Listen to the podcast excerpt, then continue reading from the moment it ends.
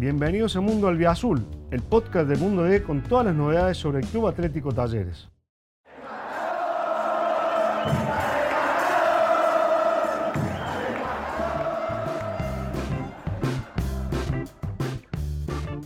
Bienvenidos a Mundo Albiazul, el podcast dedicado a la realidad de, talleres que hacemos aquí en Mundo D semana a semana. Y bueno, le vamos a agradecer a Kevin Mantilla que nos ha abierto un pequeño espacio en su agenda, en su momento de presentación. Y bueno, quiero saber cómo, cómo estás viviendo estos primeros minutos en la, en la ciudad. Hace un ratito me dijiste que, o dijiste que charlaste un poquito, alcanzaste a saludar a Gandolfi y de vivir un poco la dinámica que te va a tocar este, experimentar durante tanto tiempo aquí en, el Centro de Alto Rendimiento de Talleres. ¿Cómo estás? Gracias.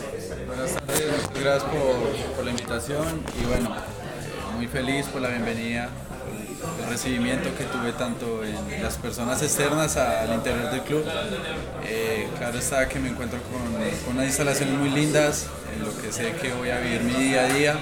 Siento que eso lo motiva a uno más para, para estar muy bien en cuanto a lo mental y en lo físico. Y, bueno, no, la verdad muy, muy feliz con cada, cada miembro del staff. Realmente me, comunican cómo, cómo, es el día a día acá y más o menos uno se va dando una idea en la cabeza. Viste que la mejor noticia que le diste a la gente que está aprendiendo a conocer ya también tus expresiones es que estás listo para jugar.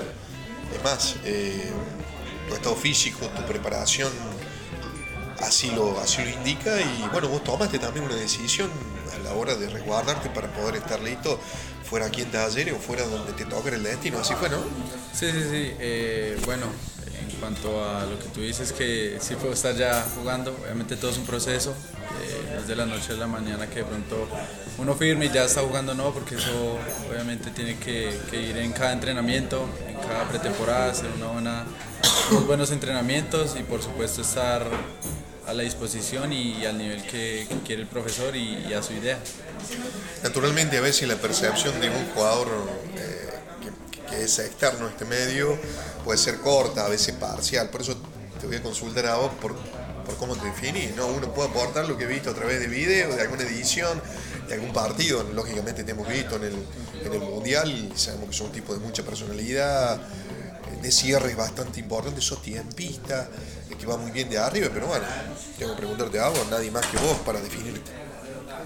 Eh, la pregunta es... Sí, ¿cómo te definís? ¿Vos estilo de ah, juego, okay, aguerrido? Bueno, sí. te esperar? Sí, ok, bueno, eh, lo que decía, eh, aparte de lo de la jerarquía, de, de, lo que uno da en cada, en cada partido, que es la última gota de sudor y eso, ya uno le añade de pronto la inteligencia en la cual uno va en cada balón, eh, en cuanto a mm, el balón aéreo, eh, en cuanto a los cierres, en cuanto a la comunicación con mis compañeros, siento que la comunicación con los compañeros va a ser muy importante y más en este fútbol. Y nada, la, organización y el liderazgo que puedo generar desde atrás. ¿Sabes por qué te pregunto? Porque especialmente el estilo de, juego de Talleres ha sido muy directo, ¿no? con, con, desplazamientos rápidos, con transiciones muy rápidas, inclusive le permite a tipos de, tu característica poder inclusive hacer la salida, incursionar en ataque, meter un pase largo. Sí, sí, sí, precisamente eso fue algo que me motivó a venir, eh, porque se adaptaba algunas cosas a mi estilo de juego. Y bueno, claro está que eh, con mi llegada se podría potencializar eh, muchos factores y, por supuesto la idea del pro. ¿Pudiste charlar con, con, con Fasi? Eh, o quién fue el que, digamos, te introdujo en las primeras nociones sobre este mundo taller y la forma de jugar? Bueno, con Fasi desde el, desde el primer momento, el primer llamado que tuve en cuanto al interés que había, fue uno de los primeros en la cual ¿No hubo forma de decirle que no? Mira que le, imagino que le habrá dicho vos, tu representante, la gente independiente, mira que tenemos de Liga de Europa, mira que tenemos Liga Sudamericana, oh, pero tal. No, sí, no, siempre sentí ese, ese cariño, esa confianza. ¿Con qué te convenció? A ver, una palabra clave que dijiste, bueno, no, no, no tengo que dudar. No, que lo único que me tenía que preocupar era en en otras cosas, pero que acá iba a estar muy feliz en cuanto a la gente, en cuanto al club, en cuanto a las comodidades que podía tener, en cuanto a la gente y bueno, eso siempre me lo recalcaba y, poco a poco, porque todo esto es un proceso de una oferta y eso, eh, me fui enamorando y fue donde tuve la, la elección. Una pregunta más personal, por eso apelamos a este formato que hacemos aquí en Mundo D. ¿Por quién sos jugador? ¿Quién te introdujo el bicho del fútbol, de estar jugando? Porque hemos visto testimonio de tu abuela, de tu mamá, que, que inclusive hasta llegaba a estar del colegio por, por, por jugar el fútbol, por seguir dándole la pelota. Bueno, desde pequeño siempre ha sido como que ese amor, como que a mí nunca me gustó de pronto los muñecos, ni que las ciclas, no, solo era balón, balón, balón, balón y obviamente en el barrio en el que, en el que me crié eh, solo era jugando fútbol sala, eh, micro, eh, bueno, fútbol de calle. ¿Qué barrio? ¿Qué barrio? Galicia, Galicia. me crié en ese barrio y, y, bueno, desde ahí empecé hasta que yo le dije a mi mamá que, que la iba a sacar del barrio, que iba a hacer todos los esmeros para poder sacarla pues en barrios marginados, en la cual obviamente no estábamos bien en todos los sentidos y obviamente en el fútbol eh, tuve esa posibilidad de, decir con mucho orgullo que saqué a mi mamá del barrio por, por este lindo deporte.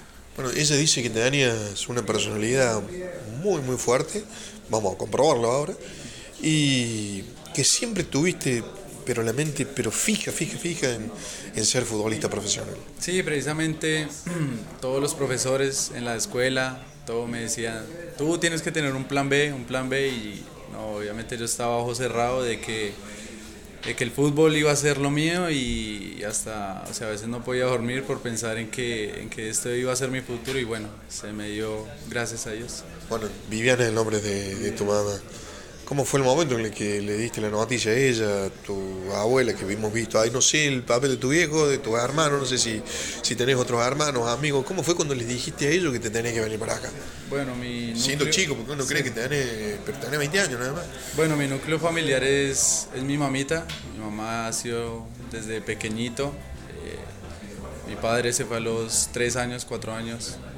Eh, y de ahí fue el proceso con mi mamá de vivir cosas, de pasar por momentos. Y bueno, no, cuando se dio la noticia, cuando, porque obviamente la mamá es de ¿cuál equipo? Entonces ya cuando uno le cuenta la historia de lo que está pasando, de los jugadores que están, obviamente se puso feliz, eh, la ciudad, le comenté, obviamente ella eh, sola miraba. Eh, y no, nada, muy feliz, muy contenta y apenas se dijo que iba a viajar, por supuesto muy feliz. Todo, todo, o sea, es, un momento que de pronto no, no se puede explicar. Bien.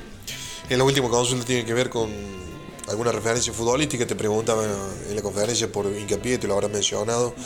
Llegó con menos experiencia que vos, rayó un nivel bárbaro. Bueno, vos le sacas ventaja en ese aspecto, inclusive eh, con experiencia de, de selección. Voy a decir, ¿voy a hacer más que hincapié o voy a ser yo Kevin Mantilla?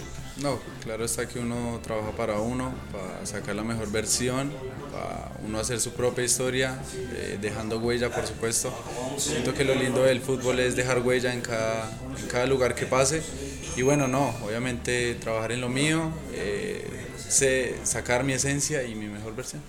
Te agradezco, Kevin, ¿eh? y lo mejor para lo que viene.